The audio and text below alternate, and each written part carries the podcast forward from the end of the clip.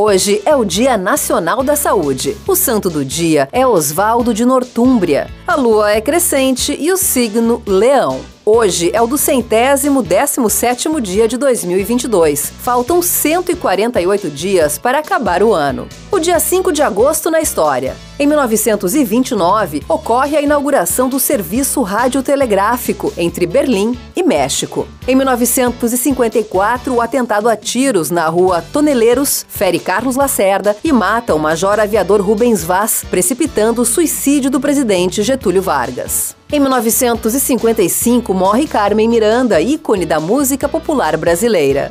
Em 1962, Nelson Mandela é preso na África do Sul, acusado de ser terrorista, e começa a crise dos mísseis entre Cuba e Estados Unidos. Em 1994, Argentina, Brasil, Paraguai e Uruguai criam uma zona de livre comércio entre Mercosul e Bolívia. Em 2005, acontece o maior assalto ao Banco Central da história do Brasil, no Ceará. Em 2016, ocorre a cerimônia de abertura dos Jogos da 31ª Olimpíada, no estádio do Maracanã, no Rio de Janeiro.